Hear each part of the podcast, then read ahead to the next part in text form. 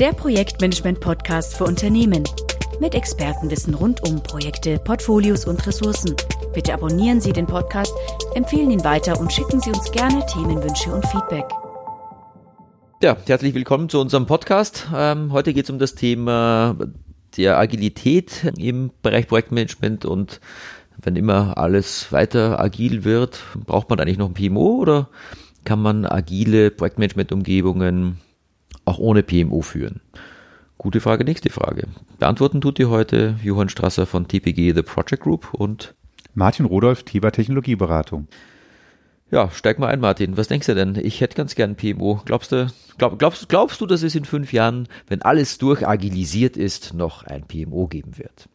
Also ich glaube daran, auch wenn das PMO vielleicht gar nicht mehr PMO heißt, sondern das Kind einen anderen Namen bekommt, aber. Aber, aber du glaubst, dass alles durchagilisiert ist in fünf Jahren? Ob alles durchagilisiert ist, äh, weiß ich nicht, aber ähm, äh, es wird agiler sein als heute, was auf jeden Fall der Fall ist. Und deswegen steht die These ja im Raum, ich brauche kein PMO mehr, äh, weil es neue Rollen gibt. Es gibt jetzt einen Scrum Master, es gibt einen Product Owner, es gibt das Team. Brauche ich überhaupt einen Projektleiter? Brauche ich den einen PMO? Brauche ich überhaupt einen Auftraggeber? Diese Rollen sind. Äh, Nein, im Agilen machen alle, was sie wollen. also die Frage ist, wie, wie sind die zukünftigen Rollen im, im Projektmanagement? Welche Stakeholder Stakeholder äh, gibt es und welche Aufgaben hat das PMO. Dabei muss man unterscheiden vielleicht zwischen dem Umfeld, wo es nur ein Projekt gibt dann brauche ich auch kein PMO, sowohl im klassischen als auch im agilen Umfeld. Aber was ist, wenn ich sehr viele Projekte habe und ich in irgendeiner Form auch ein Multiprojektmanagement habe, ein Portfolio-Management habe? Welche Rolle spielt dann das PMO? Genau, das PMO ist ja jetzt eben keine Einzelprojektangelegenheit, sondern eine Multiprojekt-Institution und äh, die äh, agilen Methoden, ähm, außer jetzt äh, Safe, also Scalable, Scalable ähm, Agile Frameworks, die zielen ja alle auf ein Einzelvorhaben ab, nenne ich es jetzt mal. Es kommt ja auch nicht aus dem Projektmanagement, sondern aus der Produktentwicklung in Wirklichkeit. Also es wird ja auch hier immer Produktentwicklung mit Projektmanagement verwechselt oder sagen wir mal in einen Topf geworfen und gerührt. Also das heißt, man muss schon mal genau schauen, wovon sprechen wir denn eigentlich. Und ähm, da ist es natürlich so, dass, ja, wie du schon sagst, wenn ich ein paar agile Teams habe, sagen wir mal, ich habe drei agile Teams, die nebeneinander äh, Produkte entwickeln, und ähm, dann brauche ich vielleicht kein PMO, weil es klar ist, dass die an einer, also jeweils an den weiteren Versionen desselben Produktes weiterentwickeln. Und äh, ja, das ist relativ klar, wie deren Umwelt ausschaut. Sie entwickeln es für einen bestimmten Markt, ähm, neue Aufträge, Nachträge und so weiter äh, managen die sowieso selber. Der Product Owner ist ja dafür zuständig, der sorgt dafür, dass man weiß, was man tut, ähm, was äh, Priorität hat, ähm, sorgt dafür, dass die Kommunikation mit der Umwelt entsprechend stattfindet und äh, macht das für sein Produkt, das er ja entsprechend weitermacht. So, jetzt habe ich drei davon, ist auch schön.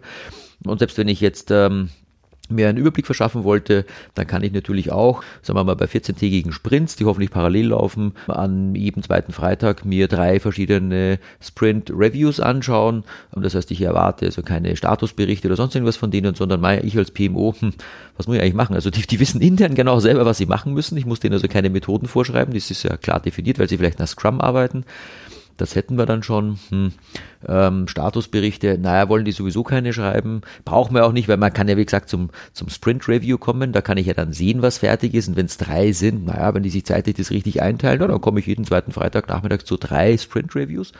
Bin informiert und kann in meiner Rolle als PMO oder wie auch immer ich dann heiße, meine weitere Umgebung darüber informieren, was läuft und das Licht läuft. Ich glaube, das ist okay. Aber was ist denn, wenn wir 50 Teams haben?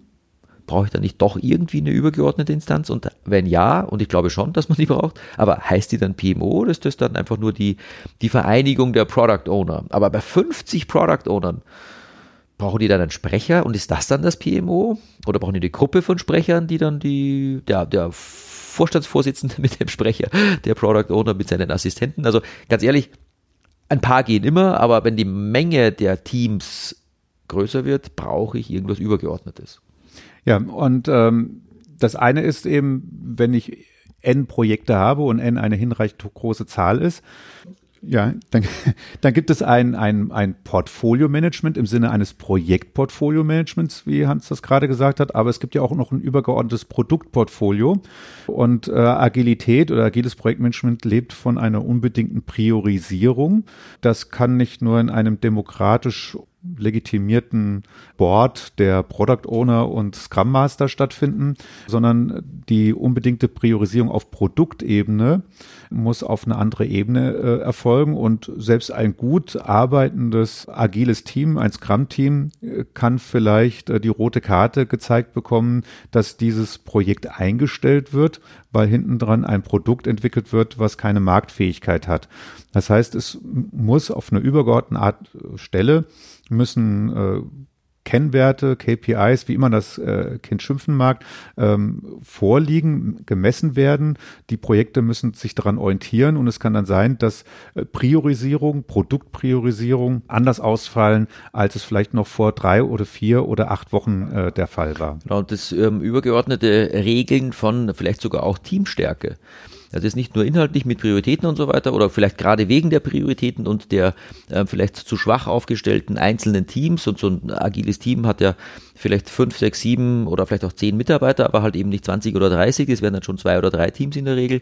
Ähm, dann ist halt die Frage, naja, wenn es ein Team nicht schafft, brauche ich ein zweites. Kann ich den Inhalt so auseinandernehmen, dass ich eben ein zweites Team installiere? Oder ähm, das aktuelle Team hat nur fünf Mitarbeiter, mh, hm, vielleicht brauche ich eben sieben, acht oder neun. Das muss ja jemand machen. Also der Scrum Master sagt, wir haben Probleme, der Product Owner sagt, ich kriege hinten zu wenig raus ähm, oder wie auch immer. Ähm, es, das Team als solches erkennt, dass sie ihren Aufgaben nicht nachkommen können, die man doch ja irgendwie erwartet und dass die Diskussionen mit ihren, mit ihren ähm, Nutzern oder mit ihren Empfängern ihrer Leistung letztendlich immer äh, relativ unglücklich verlaufen, weil die immer mehr erwarten, als sie halt einfach leisten können. Ja, was machen die denn dann? Zur HR-Abteilung direkt gehen und sagen, wir brauchen mehr Leute? Glaube ich nicht. Also ich brauche dafür eine übergeordnete Instanz, die sowohl Inhalt als auch Teamstärke und natürlich auch Strategie, was machen wir überhaupt, ähm, in irgendeiner Weise festlegt. Und das wird auch in Zukunft nicht direkt die Geschäftsleitung sein, sondern da wird es etwas dazwischen brauchen. Das ist einmal, wie du sagst, eine vielleicht eine übergeordnete Instanz. Ähm, was aber vielleicht viel wichtiger ist, eine neutrale Instanz, weil das Projektteam das agile Team äh, mit ergänzt auch durch Product Owner, Scrum Master etc. hat hoffentlich eine hohe Identifikation mit dem Projekt und damit auch nicht äh, die Neutralität. Sie sind ge natürlich gefangen äh, in ihren operativen Tätigkeiten, was auch äh, richtig ist.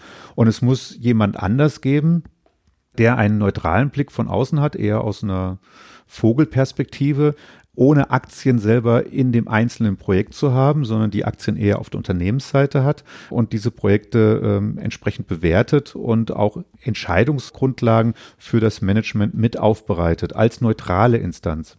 Genau, also das Gefangensein in der Tätigkeit, die man gerade hat, ja, das kommt uns, glaube ich, allen sehr bekannt vor. Ich glaube, jeder, der mit Leib und äh, Seele bei einem äh, Projekt oder auch bei der Produktentwicklung dabei ist, möchte natürlich, dass das schöner, besser, größer und umsatzträchtiger wird und erfolgreicher wird im allgemeinsten Sinne. Aber ähm, man muss es ja auch vergleichen mit den anderen Produkten, die in derselben Firma entwickelt werden oder auch mit den Marktchancen, die man insgesamt hat. Und dementsprechend, ja, es braucht was Neutrales außen drum herum, keine Frage. Und wenn ich jetzt aber zum Beispiel in einer Firma bin, wo eben an ähnlichen Dingen gearbeitet wird, brauche ich aber ja eben eine Möglichkeit, dass die Product Owner, die von außen ja eben auch gesagt bekommen, was man denn gerne einbauen soll, sich untereinander unterhalten müssen und alleine die Moderation derer muss ja irgendwie passieren. Also wenn ich jetzt sage, wir machen das eine mehr, das andere weniger, das eine hat bessere Chancen, das andere hat weniger Chancen oder dass es vielleicht auch dazu kommt, dass Teammitglieder zwischen Teams ähm, eines Tages ausgetauscht werden. Also bitte glauben Sie jetzt, also verstehen Sie nicht darum, mal die Woche hier, mal die Woche dort, darum geht's nicht. Also die Konstanz der Teams ist in der agilen Welt ein ganz, ganz wichtiger Faktor, weil sonst alle Schätzungen natürlich nicht stimmen und ähm, entsprechend die versprochenen Ergebnisse so sowieso nicht geliefert werden können. Also ja, das muss konstant sein, nur Team stärken, wie wir es vorhin schon gesagt haben, und alle diese Dinge, das muss moderiert werden von einer idealerweise übergeordneten oder sagen wir mal vielleicht sogar danebenstehenden, aber eben doch neutralen Instanz, wo man natürlich den Blick auf bestimmte Zahlen braucht. Und auf der anderen Seite, ja, Zahlen, was sind das jetzt? Ähm, hm, KPIs, also ja, welche KPIs kriege ich denn aus einem agilen Team? Soll ich jetzt das, äh, die, die, die Steigung ähm, des der Burndown-Charts nehmen, ähm, um zu schauen, welches Team besser ist als das andere. Ähm, darum geht es jetzt nicht, wie man innen drinnen performt, sondern es geht ja darum, ob man es überhaupt braucht. Also das Thema Portfolio-Management und strategische Ausrichtung, das muss jemand regeln. Im Detail will von außen keiner reingreifen. Das ist auch sonst nicht die Aufgabe des PMOs. Aber ich muss übergeordnet regeln, wie viel, wovon und warum. Das ist die eine Aufgabe, also ähm, im Bereich Portfolio-Management, Produktportfolio und Projektportfolio aktiv zu sein als PMO. Diese Rolle wird nicht obsolet werden, sondern wird weiterhin existent sein. Das zweite oder ein anderer Aspekt ist, ein PMO ist auch äh, häufig derzeit für Schulung, Methodik, äh, Weiterentwicklung äh, zuständig. Da sagt manch einer, naja, das äh, Scrum-Handbuch sind 30 Seiten und äh, das ist doch alles viel einfacher und früher das dicke Knowledge Book von, vom PMI, das waren hunderte von Seiten und der Projektfachmann der GPM waren auch hunderte von Seiten. Das ist ja jetzt viel einfacher. Wir sind jetzt in einer, in einer schlanken Welt des Projektmanagement und da brauchen wir keine Weiterentwicklung der Methoden. Dem ist nicht so. Ist nicht damit getan, dass ich irgendein Tool mit Kanban-Board einführe und habe jetzt quasi andere Projektmanagement-Systeme durch was ganz Schlankes ersetzt. So einfach ist es nicht und auch die Projektmethodik beschränkt sich nicht nur auf die 32 Seiten äh, der Scrum-Dokumentation. Das heißt, es braucht eine Stelle, äh, die die Projektmanagement-Methodik und die Tools weiterentwickelt und dafür verantwortlich ist. Und das ist in der Regel äh, eine, eine Einheit, die sich heute äh, PMO nennt. Genau, das PMO hat ja eben, du hast gerade gesagt, Methoden und Tools, ähm, nicht nur die Aufgabe, sondern die Leute auch auszubilden, wie du vorhin schon gesagt hast, ja. Ähm, aber es ist diese Ausbildung, wie du auch sagst, sehr einfach theoretisch, ja. Stimmt, also die, Scrum Master wird man im Vergleich zum Project Management Professional dann doch deutlich einfacher. Aber es müssen sie ja auch, äh, es muss sich jemand um die Menschen kümmern, die da drin mitarbeiten. Es ist ja nicht so, dass man jetzt mal kurz die Methode wechselt und alle, die vorher klassisch morgens zu ihrem Arbeitsplatz gekommen sind, wo drauf stand, was machst du heute, was machst du morgen, was machst du übermorgen, die müssen jetzt plötzlich in einem Stand-up-Meeting aufstehen und sagen, was sie tun. Die müssen vielleicht zu einem Kanban-Board hingehen und sagen, ich nehme mir diese Aufgabe. Ähm, da ist jetzt nicht der Teamleiter, der da sagt, du machst es morgen und übermorgen machst was anderes und nächste Woche weiß ich auch schon, was du machst, sondern der ist jetzt in einem Team, wo das Team selbst unter Führung von Prioritäten und so weiter des Product Owners und ähm, unter Betreuung des Scrum Masters da ähm, jetzt sich selber Aufgaben nehmen muss. Also ich, ich muss jetzt aufstehen und muss mir selber was nehmen. Das ist ja nichts, worauf die Leute oder worauf alle Leute hier gewartet haben worauf sie vorbereitet sind.